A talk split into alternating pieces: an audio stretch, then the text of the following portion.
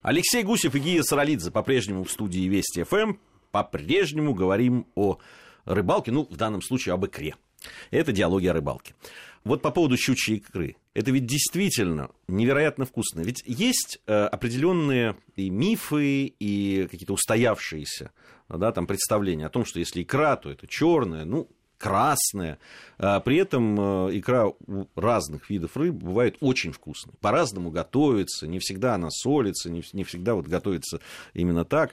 Э, действительно, когда я первый раз попробовал щучью икру, по вкусовым кажется, если ты абстрагируешься от того, что это щука, да, там, а не осетр, то и начинаешь просто, да, вкусно это или нет, и ты понимаешь, что это невероятно вкусно. Это очень вкусно.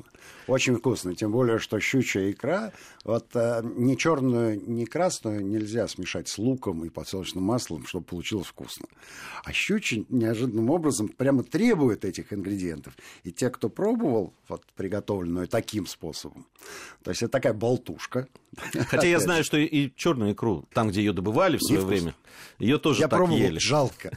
Вот в чем дело. То есть у нас э, есть стереотип в голове, э, с которым довольно сложно спорить. Был у нас такой следственный эксперимент э, года два или три назад в Хабаровске вру, ниже, Николаевск на Амуре. Мы были по приглашению людей, которые профессионально занимаются ловлей разных видов рыб, ну, естественно, заготовкой. И каждое утро а, начиналось у нас завтрака, как и положено у людей, а как и положено у рыбопромышленников, к завтраку подавались три огромных банки. В одной была черная икра, в другой красная, в третьей щучья. И была возможность, ну, банки огромные, там, по 900 граммов. А нас было, что съемочная группа 4 человека и двое хозяев. Ну, съесть это невозможно. То есть явно совершенно не надо было следить, чтобы тебе достался твой кусочек, твоя пайка. Пожалуйста, ешь от вольного, от пуза. И, конечно, первый день мы налегали в основном на черную. На второй день она так стала поднадоедать на красную. А потом э, добрались до щучьей. А потом стали экспериментировать. Какая из них, уже э, утолив первый голод, да, когда сбил оскомину. И выяснилось, что э, все три очень вкусные, у каждой своя нотка. Поставить какую-то из них на первое место, а какую-то на третье довольно сложно. То есть это маркетинговая заморочка в голове, а вовсе не органолептика, не твое отношение к вкусу и не твое предпочтение. Просто мы знаем, что черная очень дорого стоит. Поэтому она должна быть вкуснее. Нет. Нет, она, она вкусная, она своеобразная, но она не вкуснее ни красной, ни щучьей. И надо понимать, почему щучья икра там стоит. Ребята в промышленных масштабах занимаются производством икры они не стали бы ставить на стол то, что не является деликатесом, на их очень изощренный, изысканный вкус. Понимаешь, в чем дело? Так что щучья икра – это, это очень э, продукт популярный. Более того, э, что говорят диетологи? Диетологи утверждают, что она менее жирная, чем э, икра красная и, и тем более черная. Но вот все остальные достоинства икры, то есть всякие микроэлементы, правильные витамины, АБД и, и, и все, чем, в общем, икра гордится, там присутствует, а жирность меньше. Какую еще икру готовят в походах? Щучу мы действительно готовили в походах. Хариус, прекрасная рыба прекрасная рыба. Ну, она сама по себе очень вкусная рыба, конечно. А, и рыба вкусная, и икра чудесная, и, и на цвет она красная, что, конечно, добавляет шарма. Особенно, когда ты в походных условиях, и, в общем, все вот такие изыски гастрономические, они в основном связаны с э, дымом костра и, да, и таким вот походным, совсем таким таежным бытом.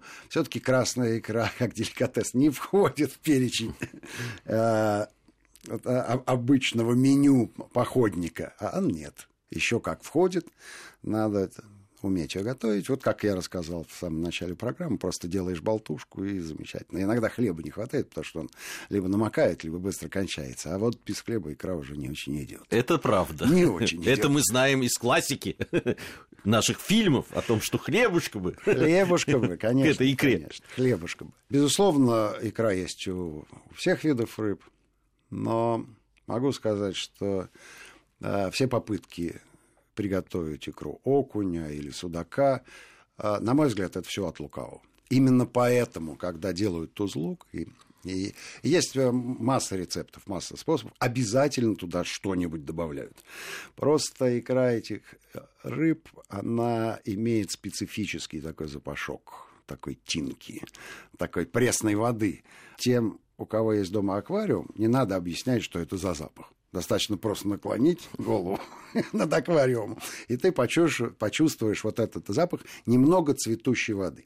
Безусловно, его куда меньше этого запаха, допустим, на Нижней Волге, где э, сильное течение, и каким-то образом все это отфильтровывается. Но вот если мы говорим про среднюю полосу, то все. Любая икра здесь, это вот это вот тина, поэтому надо корички добавить, э, лаврового листика, еще какого-нибудь там кориандрика, и, и, в общем, экспериментировать дальше, чтобы убрать... Ну, ты знаешь, запах. это же обычная история, ведь э, такая кулинария, которая там предполагает дичь, да, любую, она да. всегда более изысканная, потому что и ровно для того, К чтобы... Этой дичи надо соуса бадью, вот такую, такого, причем соуса, чтобы все отбивало. Да, там три дня вымачивать, там неделю еще готовить какой-нибудь брусничные, там, не знаю, еще какие-то соусы, и тогда-то, конечно, это очень вкусно. Ну, ну, ну да, ну да, ну да. А, тем не менее, это хороший навык, это условие выживания, потому что, ну, мало ли, да, всякое бывает, оказавшись в походных условиях, а человек не боится пробовать в пищу. За что пробовать, деваться некуда, употребляет пищу, то, что он вряд ли бы а, ел дома. Но если про икру еще несколько любопытных сведений привести, то я бы хотел при вспомнить э, нашу бывшую колонию Аляску, которая оказалась в Соединенных Штатах, и, конечно, икры там красной ничуть не меньше, чем у нас где-нибудь на Дальнем Востоке и на Камчатке. Тем не менее, русская икра ценится выше. Я не понимаю, почему. Ее много там, этой икры. Ну, там та же чевыча заходит, из, из чевычи там ведро икры из какой-нибудь 20-килограммовой мамки. Нет, русская икра – деликатес. Более того, а недалеко от Мексики есть речка, куда заходят осетры, американский осетр с нормальной черной икрой, более того. Да, он не занесен там в красную книгу, его ловят, причем ловят весьма активно, но я не слышал, чтобы американцы делали черную икру. Вот же она. Они, ну, это ровно так, так же история, что с грибами. Грибы в лесу есть, но их надо купить в супермаркете, потому что не дай бог чего. Ну, там вообще с рыбой же такая ну, тоже история. Такая же абсолютно с рыбой есть, история, да. да. То есть то, что ловишь, ну и отпускаешь. Это не для того ловишь, чтобы да, есть. Ли, либо отдаешь гиду, да. он тебе готовит, но лучше пойду на рынок и куплю. Да, да. Потому что там медицинский сертификат и, в общем, все, то, а, чего боится американский обыватель. Вот такая любопытная история. Так что русская икра, именно русская икра, а, ценится э, намного выше. Ну, может быть, она и русскими руками там сделана. Я не уверен, что в русских магазинах, там где-нибудь на Брайтон-Бич, продается икра, которую из Камчатки надо везти. Ну вот, Аляска-то рядом. Ну, не только Аляска, там Великие озера недалеко, там тоже можно из Микижи надоить все этой красной икры. Но, тем не менее, бренд, бренд есть бренд. Ну, это, ты вот, э, когда русская икра, это, это красная икра? Красная, конечно. Черная это вообще что-то Хотя я говорю, что там есть возможность сделать. Но с черной икрой, э, видишь, э, чуть посложнее вообще ситуация. Если мы говорим про Иран, так там смертная казнь за браконьерство черной икрой. Ну, парни такие серьезные, не церемонятся. Вот. А у нас ситуация поменялась и довольно сильно. Раньше браконьерской икры было очень много. Ну, вспомни, да, лет 20 назад э, попросить э, у хозяина базы, чтобы к завтраку была икра, да, пожалуйста, вот тебе стандартная баночка икры. Еще выбираешь тебе осетровая или бел... мне, знаешь, белужья больше по вкусу. А, ну хорошо, но она подороже будет. Давай, неси, нас 10 человек, что там скинулись. Сейчас э, нету. Сейчас нет браконьерской икры, видимо, серьезно с ребятами поработали. Вот. Но и в основном-то икра сейчас, конечно, выращивается.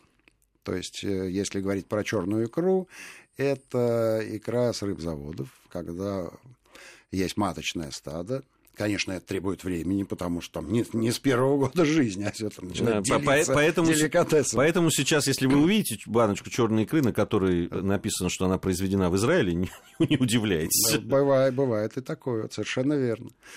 Вот, и, и, дуют, конечно, дуют. Я э, неоднократно присутствовал при этом процессе, дважды даже снимал. В Дагестане любопытная история, там вообще из веслоноса.